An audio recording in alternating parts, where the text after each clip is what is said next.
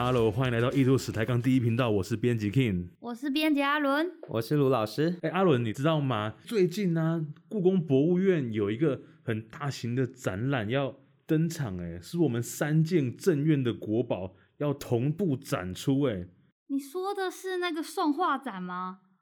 对，所以你有看到展期吗？你知道什么时候开始？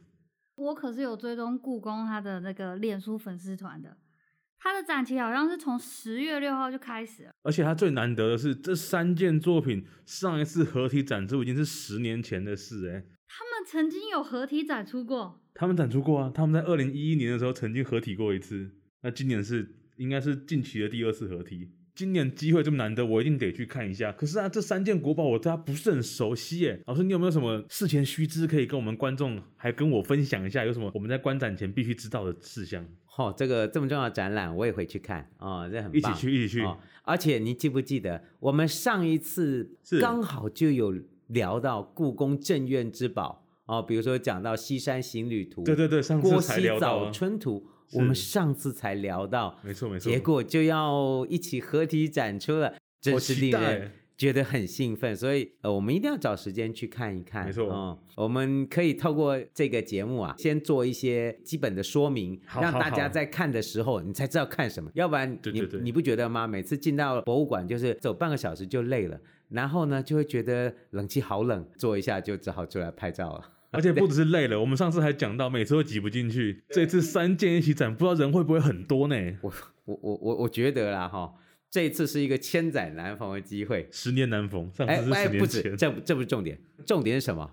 没有台湾以外的人来跟你挤。如果有台湾以外的人来跟你挤，你死定了，你真挤不进去。可是现在因为疫情期间，哦，那就是台湾人民限定版呢。就是说，只有我们台湾人在台湾的朋友可以去看，所以其实我想应该不会那么挤，是因为他少了很多国外的朋友，这样子我们看到的几率或者是靠近他的几率，绝对是千载难逢的机会啊！那老师，我们就赶快来进入我们的主题，跟我们事先导览一下吧。好啊，我们今天啊，像今天我们就可以讲，呃，这次要展示哪三件？范宽《西山行旅图》、《郭熙早春图》，还有。李唐的、呃、李唐的万壑松风，这要讲到中国古代山水画的兴起啊，其实是可以上溯到蛮早的时代。中国国什么时候开始画山水？有山水的题材，从汉代就开始有一些对自然景观的描写。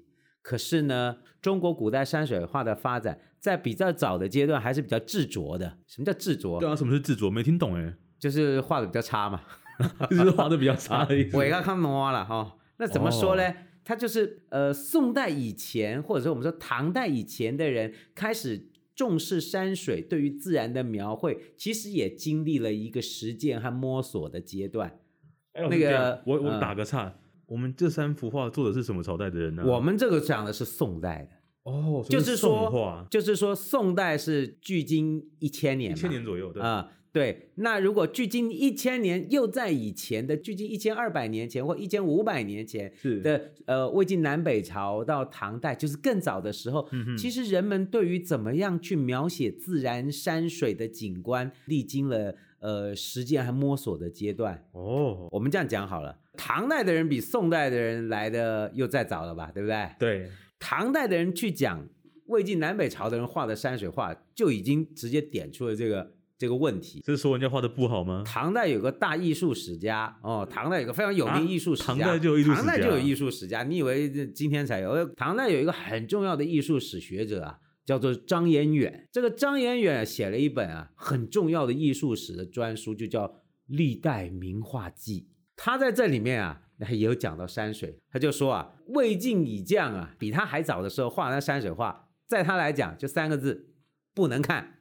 哦，还有这么惨？其实有时候张媛媛讲话也蛮挖苦人的。他说：“哎，那个 画的真的不怎么样，这些画出来的东西都比例都不对。”嗯，他说啊，这个魏晋南北朝画山水画什么叫做“水不容泛，人大于山”，人还比山大啊？对，你看“水不容泛，人大于”是什么意思呢？就是你的人画的比山还要大，湖泊和溪流，结果船开不进去。嗯，那就什么意思？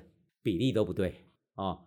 比例不对也就算了，后面那句话更挖苦人。Uh huh. 后面他说啊，他说那个树啊，那些大树啊，列直之状，如生臂不止啊。就是说，那些那个时候画的树真的是超可爱，就好像一个人站在那边，把两手打开来，哦，明白？这就是我是说，哎，你是搞舞台剧的吗？你说，哎，找一个人来演个树，所以说画这样的话，你说这写实，这完全不写实。所以说，这也反映出那个古代的人呢、啊，他去描写山、嗯、描写水、描写自然。其实还是历经了一个很长的实践的观察，才慢慢去摸索要怎么样画才画的能够接近真实的感受。讲一个艺术史的，跟可能没没那么贴近民众的问题。我们如果从西方整个逻辑来看，人大于山，人大于水，人大于木，就是把人作为那个最高位阶的主体来表现，其实是很常见的手法。会不会其实古代人根本没有在乎说我要写实？他们关怀的其实是我只要知道我的重点就好。对，没有错。其实就是说，你讲的这个有一个很很重要的，就是写实这两个字要怎么去观看。是，就是说你画的很像就叫写实吗？嗯，其实可能不是这么说的。对，可能不是这么说的。有时候我们的写实可能是对于心理情感的写实。嗯嗯嗯嗯。对，那些写实可能是不是那么具象的，是一种抽象的去去想要表达内心的情感。内心的情感，来，你你画一个快乐，我看看，快乐怎么画？画个勇气，对，画个勇气，我看看，这是很抽象。你画个恐惧，我看看。所以说，其实你说写实啊，这还真的是哦。到了宋代以后，嗯，特别是十世纪以后，就是我们说的五代到北宋十世纪，就是那个《天龙八部》那个时候，乔峰。在在在在差不多了，差不多了。契丹人、呃、就，就是对对对，就是北宋那个时候，到了十世纪以后，当时中国古代的画家才开始去用一种非常写实的态度，他想要很真实的表达出他所看到的山水自然这个壮观的景色。五代北宋初期，从那时候开始，嗯、山水画哈成熟的那个速度是加速发展，快速的提升哦。我们今天知道哦。在中国当时各个地方都有不同的很优秀的艺术家在表达山水自然，去描绘山水自然。北方也有北方的山水画家，南方也有南方的山水画家，在这个东边山东也有很重要的画家。每个地方的画家都用自己的眼睛去真实观察他看到的自然景观。那跟我们今天要讲的这个《西山行旅图》最有关系的，就是华北地区的这些画家，哦、他们呢、啊、很深刻的、很仔细的去观察黄土高原、华北关陕地区，今天陕西一带的关中一带的自然景观，看到那个高耸的山势，怎么样把那个山的那个高耸画出来？怎么把那种重叠的山势表现在画纸上面？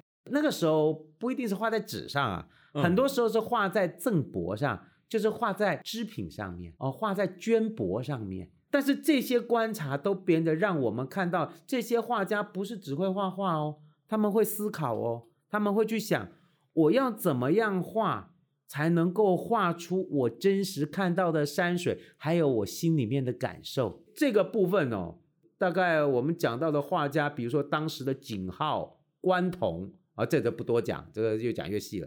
一直到北宋初期的范宽，在公元一千年所画出来的《西山行旅图》，就成为了一个非常重要的代表性的案例，就是怎么画大山，怎么画一个站在你眼前高耸的自然的那个山，好像一个大的石碑一样，你就站在前面。好，那这个画有多大呢？这画高有两米啊！哦，比一个人还高啊！哎，两两米高的画，所以说哈，你你站在那个画的前面，就仿佛是我们站在了自然的前面，嗯、你看到好大的山。就树立在你前面，是范宽要表达的这一种自然的感受，他成功了。我们要这样子想，这个是中华文明在距今一千年以前，优秀的画家很成功的去表现了一个震撼你的心灵的山的形象。所以老师在这个范宽之前是没有画家可以达到这样子的真实感吗？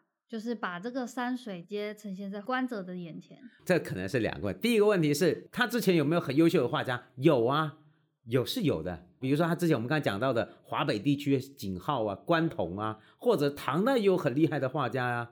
呃，比如说吴道子啊、李思训、李昭道啊，画家很多啊。那我要问的是，他们之前的画家有没有？问题是这画没留下来啊，或者是留下来的都不一定是真的啊。哦、这幅画可是这个那句话怎么讲？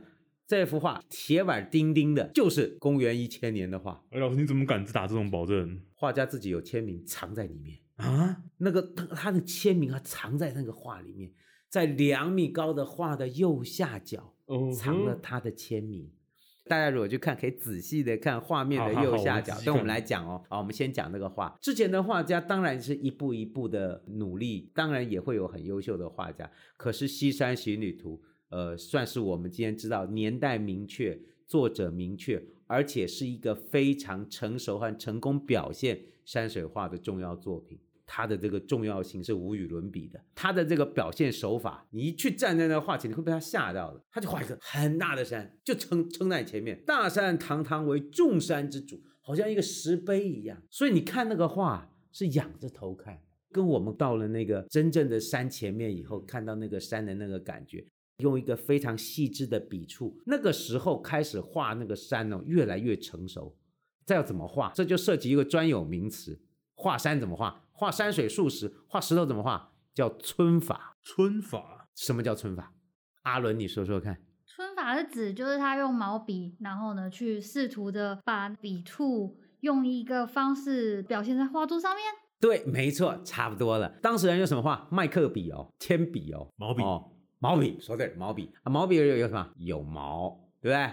毛笔去浇墨，那墨是不是黑黑的？就用毛笔上的墨。看要怎么画出石头粗糙的那个感觉，嗯，中国古代的画家就发展出一种专门画石头的那个质感的那一种画法，用毛笔就叫做皴法。哦，所以就是表现材质肌理的一种笔法，就是你你在讲法非常艺术史的肌理，而且。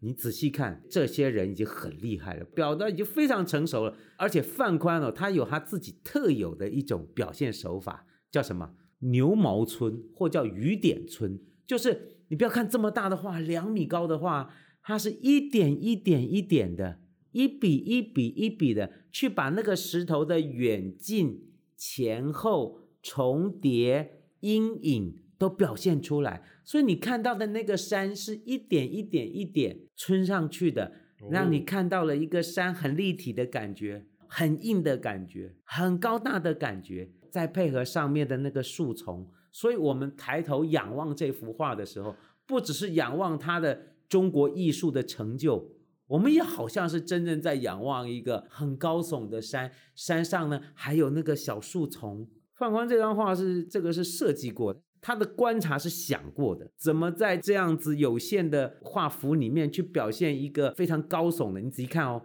你从上看下来，那个山高高的下来，下来，哎，就消失在云里了，有没有？云里雾里啊，消失在雾里。结尾？然后呢？然后你再往下看，最近的地方哦，又有一个比较大一点的石头站在那，他在干嘛呀？前景后景。对，他这有拉距离的，人家心机很重的呢。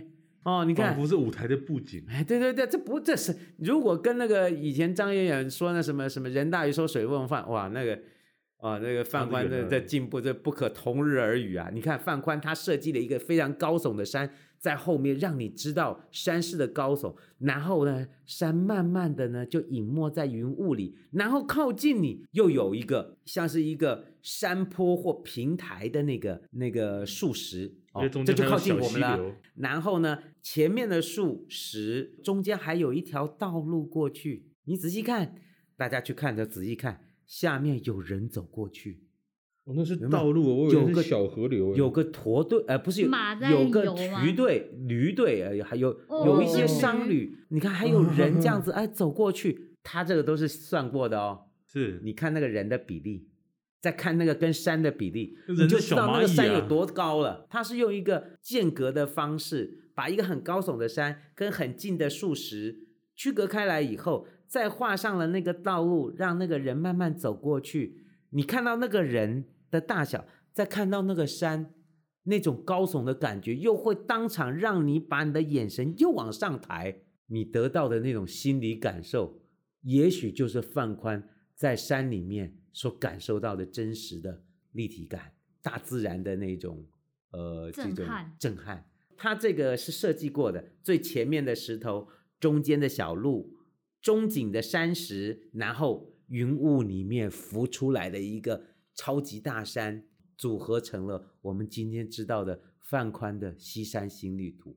呃，范宽应该已经很成熟，他已经摸清楚怎么样去画那个石头了。这里面的每一个树叶、每一个树、每一个叶、每一个石头，都是这样子用一个无数的牛毛村、雨点村的那些笔墨的那个效果，去把那个累积成山的厚实的、非常厚重的那种质感。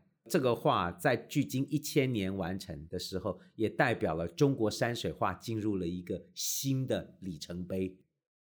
讲到这里，我们再讲一讲。老师，你刚刚不是说有签名藏在哪儿？对，签名藏在哪儿？那个时候还不大流行作者签名这件事儿。他那个签名躲在那个树里面，在最右边的那一个人、嗯、旁边的叶子里面躲了两个字“范宽”，一点点而已。好，那个字很不清楚啊，有没有？你去看那个右边那个驴队最后的一个人的后面的叶子里面藏了两个字“范宽”。这真是一件非常有趣的，大家可以呃去看画的时候，如果你真的可以挤到很近的地方，你可以当一下小侦探，看一下，你也许可以看到范宽留下来的那两个字吧。啊、哦，现在展览还没开始，希望到时候展出的说明牌能够把这个放大一点。哦，我看到了，这个很不容易看到。这里。其实啊，为了要表现山的高耸，他还做了另外一个设计，就是瀑布。